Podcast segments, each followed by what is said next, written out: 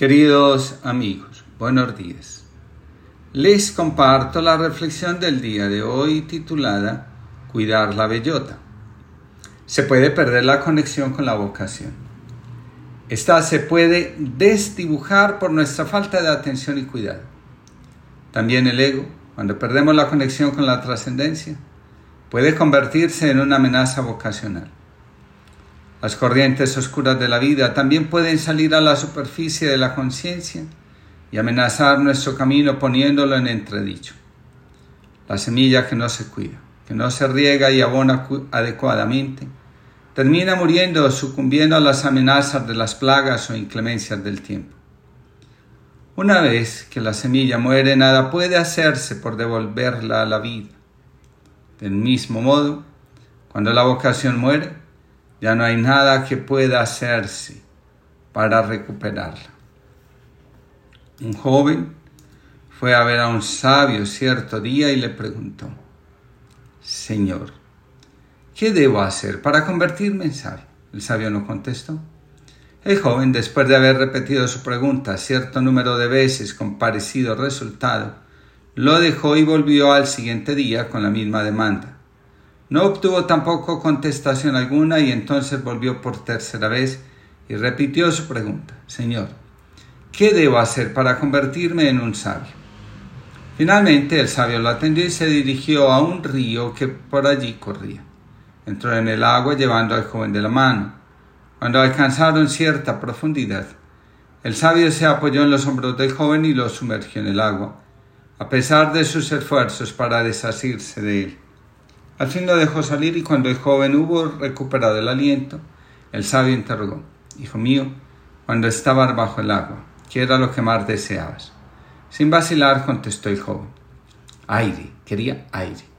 ¿No hubieras preferido mejor riquezas, placeres, poderes o amor? ¿No pensaste en ninguna de esas cosas? No, señor. Deseaba aire y solo pensaba en el aire que me faltaba, fue la inmediata respuesta. Entonces, dijo el sabio, para convertirte en un sabio debes desear la sabiduría como en la misma intensidad con la que deseabas el aire. Debes luchar por ella y excluir todo otro fin de tu vida.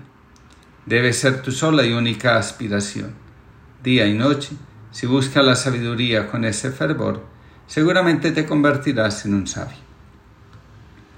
La vocación requiere exactamente los mismos cuidados de un jardín.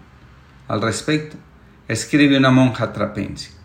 Aprendí de la jardinería que tenía que prestar atención a la realidad, no a mis sueños. Aprender de ella, darle lo que realmente necesita, no lo que yo creo que debería necesitar. Cuanto más ajardinaba, más renunciaba a mis idealizaciones de la vida y más me rendía a la verdadera vida a la que me llamara. Y de repente empecé a encontrar a Dios en todas partes. Hay muchos tipos de jardines y casi ilimitados tipos de plantas, pero necesitamos cultivar el tipo de jardín que va a florecer en el tipo de clima y suelo que se nos ha dado. Cuando lo hacemos bien, es hermoso y fructífero. Lo mismo vale para la vocación. Una vocación no se trata de crecer en aislada perfección, sino en producir una cosecha para los demás. Nos llama al servicio, al igual que con las plantas, esto puede tomar muchas formas diferentes, el servicio a nuestras familias, nuestras comunidades, a los pobres y necesitados, el servicio de la oración y la entrega generosa por el mundo. Cuando nos convertimos en la creación a la que estamos destinados a ser en el jardín de Dios, un difícil proceso de enlodarse las manos, encontramos la paz, la plenitud y la alegría. Una monja benedictina residente en Chicago, Estados Unidos, escribe, la escritura llama a cada uno de nosotros a ser administradores de la creación de Dios. Todos se benefician de la belleza que rodea el monasterio, pero la belleza crea el deseo de compartir esa belleza en el mundo. Es el mismo ciclo de cómo el amor de Dios crece. Cuando experimentamos el amor de Dios, estamos deseosos de compartirlo con el mundo. Invitamos a todos a visitar el monasterio para saborear la creación de Dios y explorar cómo difundir el Espíritu de Dios en el mundo. Las palabras de esta religiosa nos recuerdan, como lo hizo en su momento Teresa de Ávila, que nuestra alma es también semejante a un castillo. Monasterio o castillo hacen referencia a la dimensión interior de la vocación. La imagen del monasterio invita al silencio y la unidad y el castillo a explorar dentro de nosotros para conectar con nuestra auténtica riqueza. El camino vocacional exige, en primer lugar, la disposición de salir de la tierra que habitamos. Por tierra podemos entender el sistema familiar. También hace referencia a la experiencia en la que nos quedamos anclados.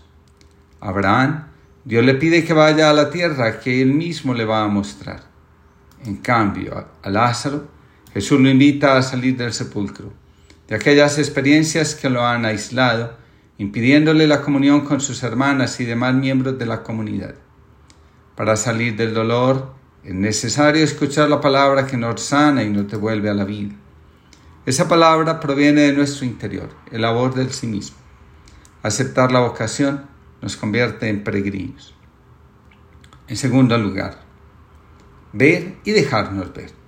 Lo primero exige el autoconocimiento. En cada uno de nosotros están los recursos suficientes para responder con generosidad y libertad al llamado que Dios nos hace a servirlo a través de nuestra identidad. Lo anterior exige autoconocimiento. Sin la disposición a vernos como somos, despejados de la máscara, nuestra respuesta a la vida carecerá de generosidad y esta falta terminará haciendo que nos confundamos, hundamos o desertemos ante la más mínima dificultad o tropiezo. Lo segundo significa aceptar que la vocación es un regalo que Dios y la vida nos hacen porque nos vieron desde antes de que naciéramos. Todos hemos sido llamados a la vida, en primer lugar, y a realizar el amor entregando nuestro potencial en segundo lugar. Saber que si experimentamos el deseo de darle sentido a nuestra existencia, es porque de una manera u otra nos hemos puesto bajo la mirada de Dios. Otros, en cambio, han decidido esconderse. Hay que decir que el deseo de buscar es el mayor tesoro que el alma puede poseer. Dice San Agustín, que el alma anda sedienta de Dios. Esa búsqueda cesa cuando el alma encuentra a Dios al fundamento de su existencia. Un alma sin sentido es como el hombre que lo ha perdido todo y anda errante como un vagabundo. Las consecuencias que debemos asumir por descuidar el alma son, la mayoría de las veces, sumamente costosas.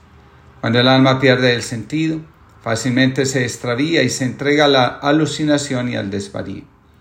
La inmensa mayoría de los grandes pensadores, dice Hillman, aquellos que van desde Platón a Steiner, señalan que la verdadera educación es aquella que sabe sacar del niño lo mejor dándole lo mejor, es decir, suprimiendo de su vida todo aquello que en lugar de despertar la imaginación, la atrofia, la distorsiona, la aprisiona, la vulgariza. El alma necesita contar con aquellas cosas que la conecten con lo divino, que despierten en ella el núcleo dormido del alma donde residen las verdaderas imágenes del destino, donde el alma pueda reconocer sus verdades y dejarse orientar, enseñar y acompañar de su genio. El alma necesita entrar en contacto con aquellos que han hecho camino y han logrado avanzar un poco en la tarea de conquistar el alma y vivir desde ella, dice Gilman.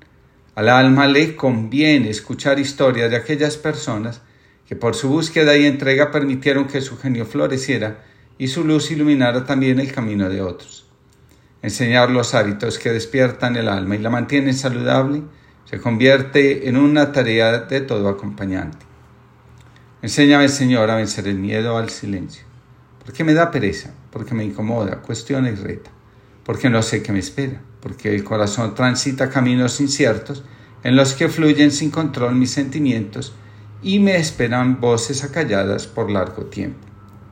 O quizá, porque no quiero asumir que no es el silencio mi miedo, ni es la soledad mi problema, sino en verdad es que vivo huyendo más de mí que del silencio y más de ti que de mí.